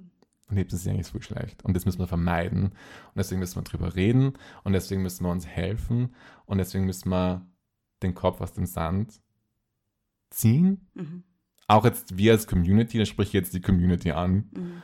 Weil wir, das geht, das geht so nimmer. Mhm wir haben alle Verantwortung für uns, weil wir wissen ja, was draußen ist. Und mhm. draußen ist es teilweise sehr, sehr schlimm. Mhm. Deswegen darf es drinnen auch nicht schlimm sein oder schlimmer sein. Mhm. Da kehrt Empathie her und da kehrt äh, Intimität her und da kehrt auf sich schauen und auf uns schauen. Mhm. Kollektiv. Mhm. Damit das nicht passiert. Mhm. Ähm, die Aussage, das eigene Leid ist immer 100 Prozent, das habe ich von einer Therapeutin im, im Rahmen einer psychiatrischen Reha gehört und das fand ich sehr schön. Das ist, was du jetzt eh vorher zitiert hast. Und dass es eben nicht vergleichbar ist. Und ich glaube, gerade Menschen, die in Beziehungen oder es müssen ja nicht mal Intimbeziehungen sein, auch äh, durch ihre Eltern oder durch wen auch immer ähm, psychische, psychische Gewalt ausgesetzt sind. Und Mobbing zählt auch zu psychischer Gewalt, by the way. Ähm, das, ich, ich, ich sage so, es, ist, es wird, glaube ich, oft nicht verstanden, auch von außen, dass es auch Gewalt ist und dass das Gewalt ist, die ganz besonders zerrüttet. Und da, da gibt es ja auch Studien dazu, dass es gerade psychische Gewalt ist, die Menschen wirklich, wirklich zerrüttet. Auch so in ihrem Bezug zu sich selbst und zur Welt und in ihrem Vertrauen in andere und so weiter. Das ist was, was ganz, ganz tiefe Spuren hinterlässt. Und ich glaube, man muss Menschen, die davon betroffen sind, auch wirklich sagen, es ist ähm, valide, ja, auch wenn ich das Wort hasse, aber es ist einfach tatsächlich, das, was ihr erlebt, ist Gewalt und ihr seid auch Opfer und zwar nicht nur Semi-Opfer oder so 50 Prozent oder so ein bisschen halt nur, sondern das ist Missbrauch, hundertprozentig. So. Ja. Das ist, glaube ich, wichtig zu sagen. Es ist sehr wichtig zu sagen und, und ich weiß aus eigener Erfahrung, wie schwierig es ist, sie als Opfer zu deklarieren. Mhm. Weil als Opfer bist du einfach komplett passiv. Da passiert mhm. dir was, dir wird etwas mhm. angetan. Und diese Realität anzunehmen, ist extremst schwierig. Mir mhm. fällt es jetzt nur immer schwer. Ich weiß. Ehrlich gesagt. Ja, du ich weiß. Sagen. Ich weiß es eh. Und man muss auch nochmal dazu sagen, was auch noch ganz, ganz wichtig ist, weil das auch noch immer The Thema ist, dass die Schuld liegt immer beim Täter. Mhm. Täterin. Mhm der Mensch, der den Missbrauch ausübt, da liegt die Schuld. Punkt. Und es kann einfach ganz leicht sein. Und es ist einfach eine, eine leichte ähm, Gleichung, dass der Mensch, der eskaliert, der Mensch, der zuschlägt, der Mensch, der unterdrückt, der kontrolliert, der manipuliert, der emotionalen Missbrauch begeht, ist der Täter. Punkt. Aus. Da gibt's nichts. Und was man aber dazu sagen muss, was ich ja bei mir ähm, erfahren habe, ist, weil ich glaube, in unserer Bubble ist es schon ziemlich klar. Der Täter ist das Opfer. Ah, Völlig. wobei, es ist völlig, völlig klar. Ähm, die Schuld ist beim Täter. Das ist schon, das ist klar.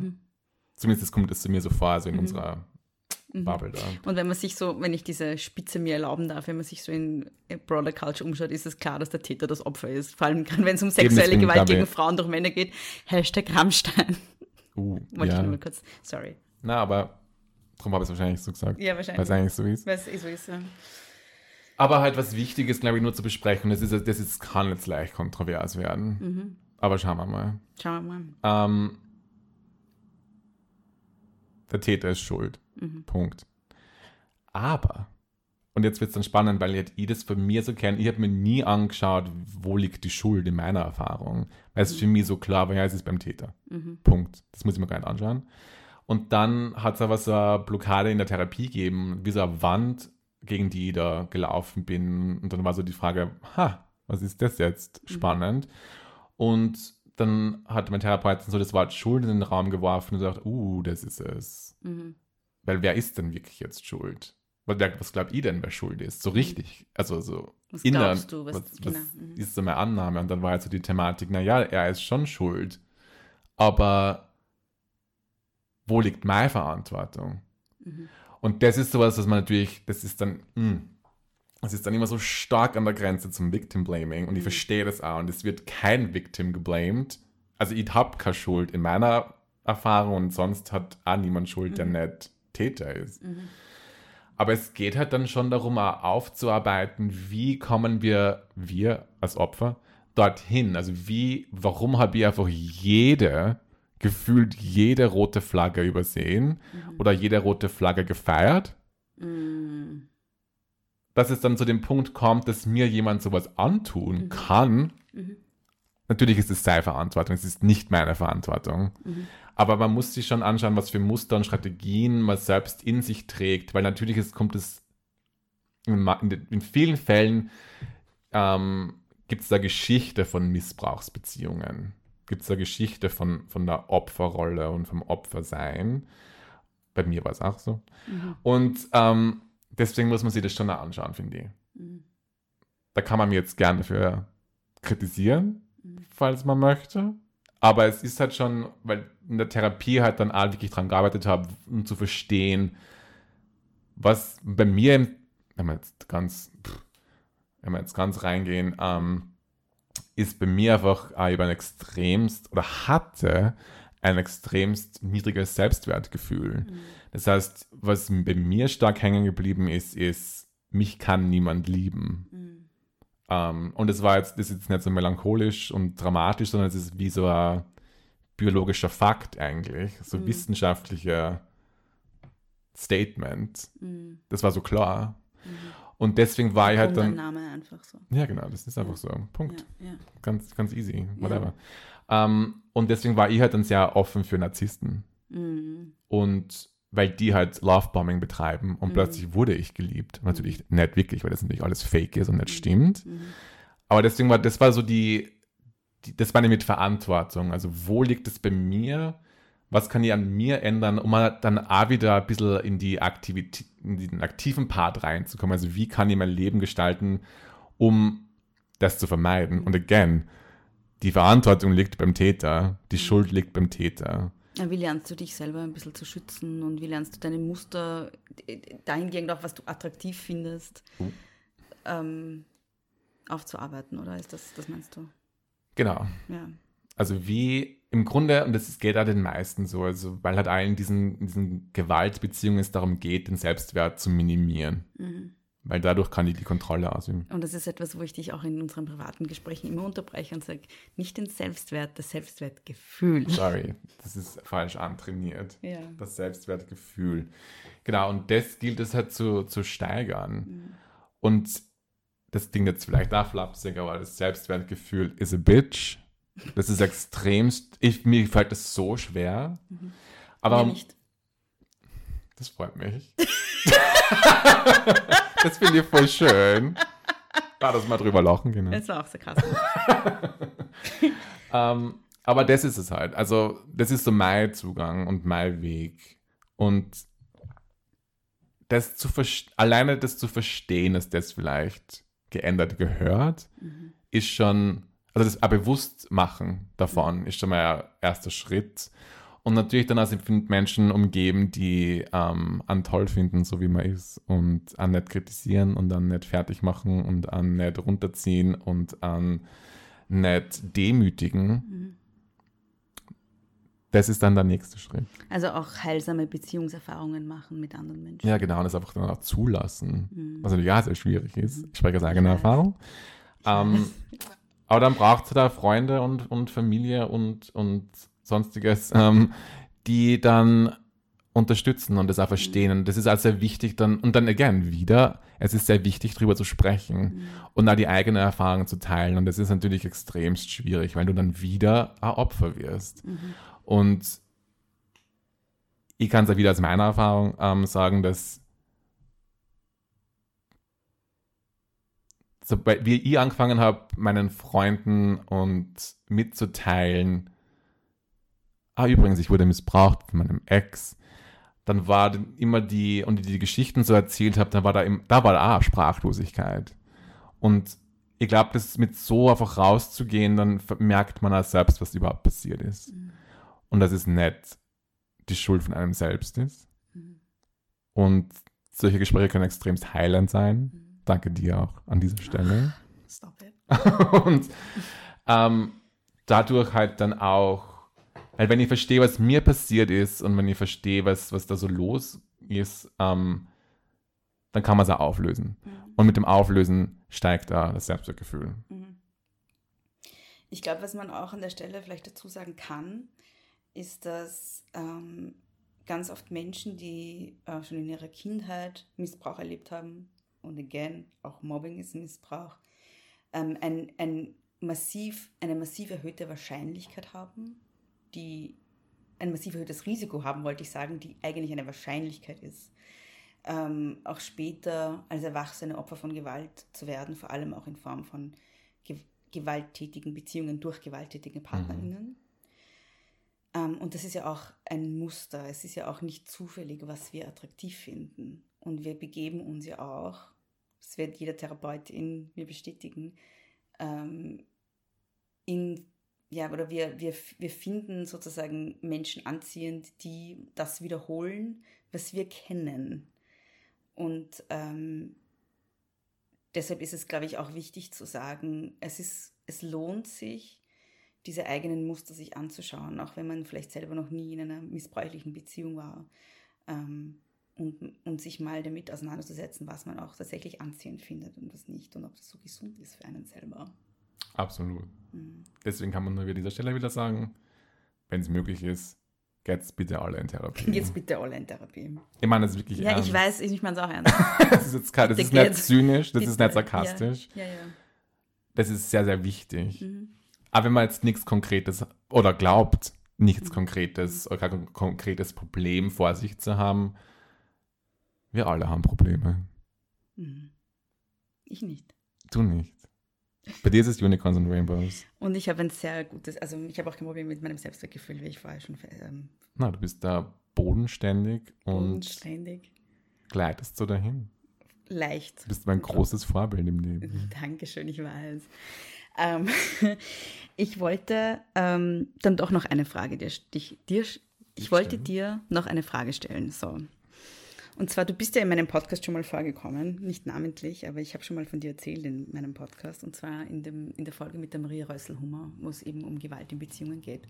Und da habe ich davon erzählt, dass ich einen Freund hatte, ähm, den ich sage ich mal so, aus den Augen verloren habe.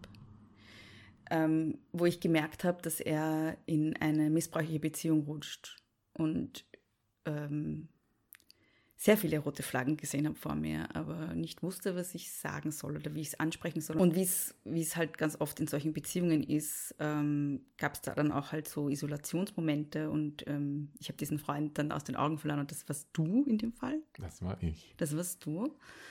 Und ich habe die Maria Rösselhummer schon gefragt, was macht man eigentlich als Freundin, um das zu verhindern? Und das ist ja etwas, worüber wir dann auch schon öfter gesprochen haben und wo ich dann auch so eine ähm, fast schon ein schlechtes Gewissen, oder ja, ein, ja, nicht nur fast, sondern ein schlechtes Gewissen habe, dass ich dich dann nicht früher, ähm, dass ich dann nichts gemacht habe oder nichts auch machen konnte zu dem Zeitpunkt. Und deshalb meine Frage auch an dich, was, was braucht man? Was braucht man, wenn man in so eine Beziehung reinrutscht? Was kann man tun als jemand, der das sieht? Was die andere Person vielleicht nicht sieht, die gerade reinrutscht. Ich finde, es ist ganz schwierig. Mhm. Ähm, und habe vor kurzem erst wieder mit Freunden drüber gesprochen, mhm. wo dann kollektiv die Antwort kam, naja, wenn ich jetzt was sage, dann verliere ich komplett den Kontakt. Genau, ja. Dann werde ich komplett isoliert, weil natürlich dann A, man muss dazu sagen, dass dann Teil dieser Manipulation und Teil dieser Kontrolle ist der Täterin, dann ist es dann das Opfer zu isolieren, mhm. den Kontakt mit der Familie abzubrechen, den Kontakt mit, der, mit Freunden abzubrechen. Mhm. Und das ist sowas dann, wenn es dann rauskommt, dass, uh, jetzt hat eine Freundin hat gerade gesagt, dass das nicht okay ist, was du mit mir machst, dann wird gegengearbeitet. Da kommt ja dann keine Erkenntnis des Täters, der dann sagt, ah ja, stimmt, sorry. Sondern da kommt dann, na, die ist angerannt, die ist dumm, die geht weg. Mhm. Die mag dich nicht, wenn nur ich liebe dich. Mhm. Und das macht natürlich sehr viel Sinn. Und diese Angst macht natürlich sehr viel Sinn dass man dann sagt, ja, und dann, und dann habe ich überhaupt keinen Zugriff mehr auf diese Freundin, auf diesen Freund. Und was passiert dann? Dann was rutschen die komplett dann? ab ja. oder rutschen die komplett rein. Und ich glaube, das hat, es war in den Podcast dann also die Antwort, aber man muss was sagen. Ja. Die Frage ist, wie? Mhm. Ist, glaube ich, die richtige Frage. Und ich glaube, es ist dann eher so, bist du glücklich in dieser Beziehung? So ein Umschreiben. Eine Fragen stellen. Eine Frage, um halt dann irgendwie so die Befindlichkeit hm, um halt dann dem Freund, der Freundin die Zeit zu geben, mal drüber nachzudenken. Mhm. Weil selbst wenn die im Moment sagt, ja, ich bin voll happy, dann ist vielleicht dann danach so beginnt, da sie was zu verändern oder drüber nachzudenken, was da eigentlich passiert oder mhm und man kann vielleicht da konkrete Momente ansprechen, weil es ist dann immer so dieses, es ist halt sehr, sehr schwierig. Mhm. Und es liegt natürlich für, für mich, finde ich, ja immer so an der Beziehung zwischen den Freunden. Mhm. Also wenn es jetzt, wenn wir jetzt Best Friends sind oder halt extremst nahe sind, dann sollte das absolut möglich sein. Mhm. Ähm, und man kann ja vermutlich auch dann so die, die Angst so geil zu benennen. Ich habe Angst, dass du jetzt komplett weg bist. Mhm. Also man kann ja einfach alles konkret ansprechen mhm. und sozusagen, hey, das Verhalten, das kenne ich vielleicht sogar aus eigener Erfahrung. Mhm. Das hat bei mir nicht gut geendet und vermutlich wissen die Freunde das dann.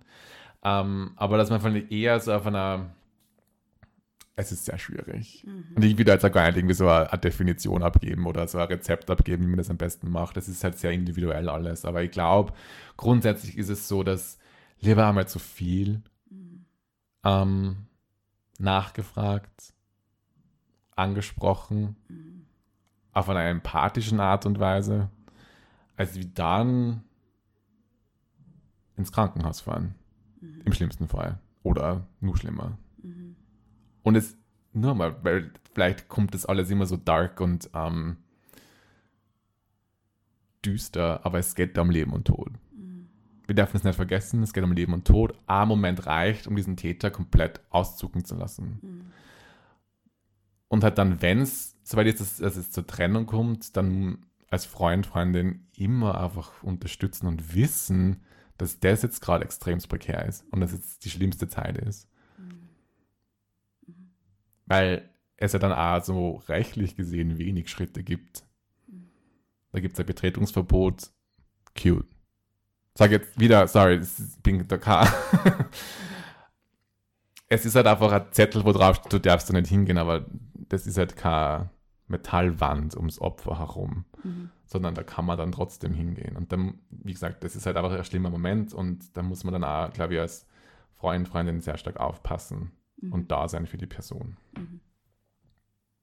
Maria Reuselhummer hat damals auch gesagt, was wirklich wichtig ist, ist, dass man da bleibt. Dass der Kanal offen bleibt, dass man signalisiert, ich bin da, wenn was ist, ich bin da, ich gehe auch nicht weg. So. Genau, dass selbst wenn dann irgendwie Pause ist, trotz, also oder halt die Isolation stattfindet, dass man dann trotzdem immer wieder, also dass man immer da ist und auch nicht eingeschnappt ist, wenn das passieren sollte, weil das kenne ich auch aus meinem Freundeskreis. Ähm, jetzt nicht auf mich bezogen, sondern grundsätzlich. Und das ist halt auch wichtig. Sobald dann irgendwas kommt, dann auch wirklich auch helfen und supporten. Ich habe jetzt vorhin schon einmal gefragt, ob es noch was gibt, was dir wichtig ist. Und ich frage jetzt nochmal. ist mir nur was wichtig. Das letzte Mal war vor einer Stunde gefühlt, dann haben wir noch sehr Ja. viel gesprochen. Ja. Ähm,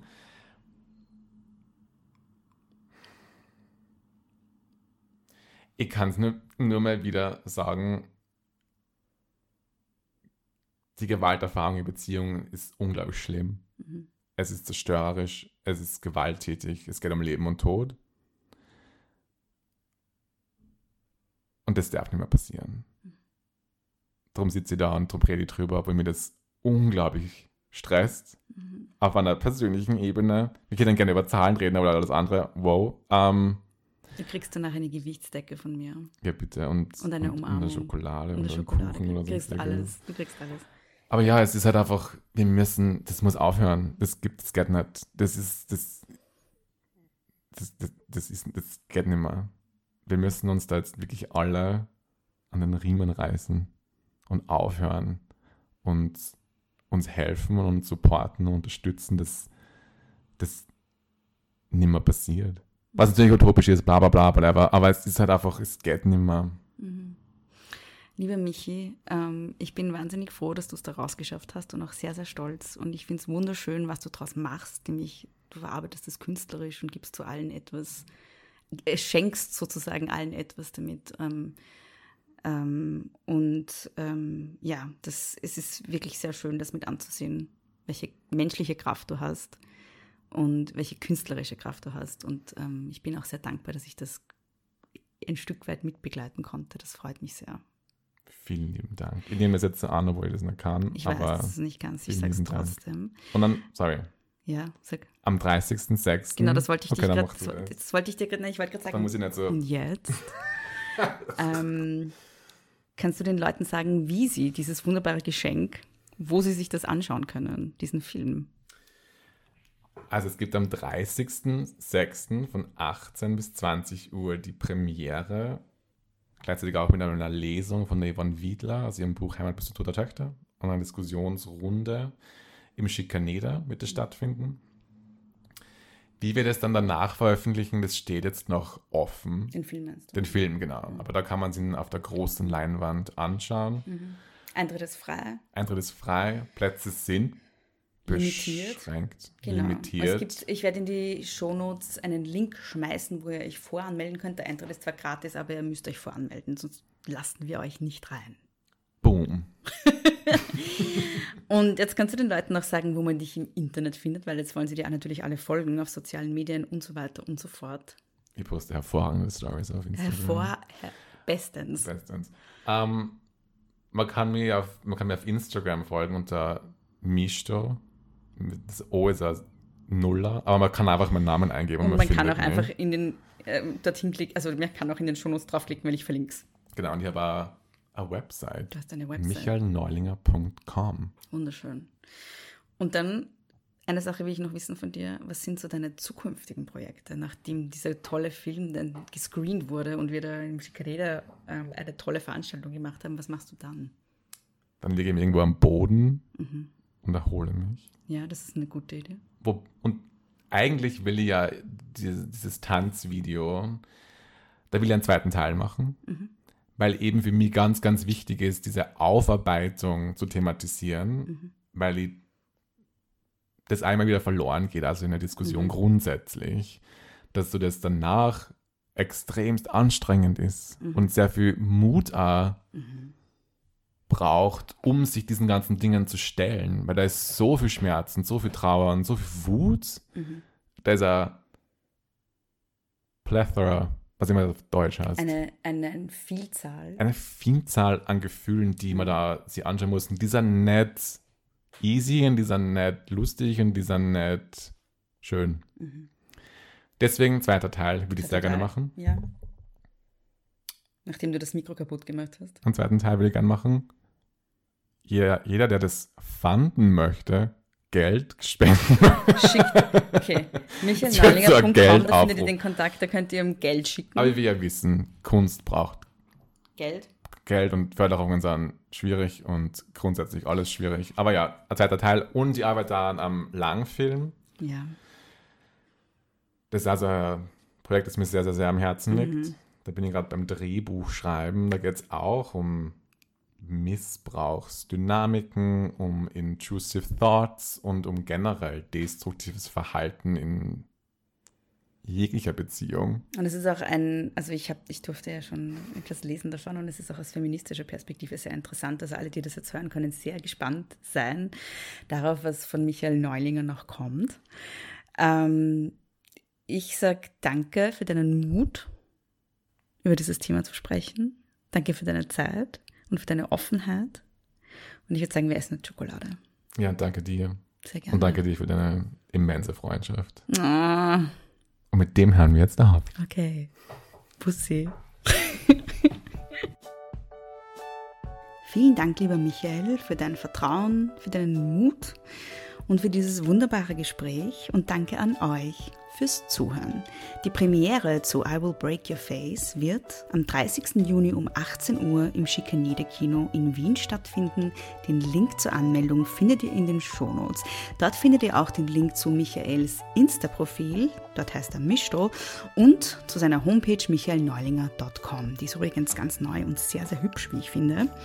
In den Shownotes findet ihr außerdem alle Adressen und Telefonnummern, von denen wir heute gesprochen haben, unter anderem zum psychotherapeutischen Bereitschaftsdienst, aber auch zu allen Frauenhäusern, zur Beratungsstelle Courage. Ähm, Michael hat mir dann noch eine ganze Liste an Telefonnummern und Adressen geschickt, an die ihr euch wenden könntet. Das habe ich alles natürlich in die Shownotes geschmissen. Große Töchter könnt ihr hören unter großetöchter-podcast.at und überall dort, wo es Podcasts gibt. Und wenn ihr auf Apple oder Spotify hört, würde ich mich freuen, wenn ihr dem Podcast eine kurze 5-Sterne-Bewertung schenkt. Wenn ihr mir was mitteilen wollt, dann könnt ihr das am besten unter großetöchterpodcast at gmail.com und auf Social Media findet ihr Große Töchter auf Instagram, Große Töchter Pod. Mich findet ihr auf Instagram und Twitter at Frau Frasel. Wenn ihr den Podcast supporten wollt, könnt ihr das mit einer 5-Sterne-Bewertung, das habe ich schon gesagt, aber auch indem ihr den Podcast auf Social Media teilt, indem ihr Freundinnen und Freunden von ihm erzählt und indem ihr den Podcast auf Steady supportet, steadyhackme.com slash große Töchter Podcast. Der Link ist in den Shownotes. Wir sehen uns am 30. Juni um 18 Uhr im Schikaneder. Ich hoffe, ihr habt euch das alle brav aufgeschrieben und euch angemeldet und kommt alle. Und bis dahin nicht kleinkriegen lassen.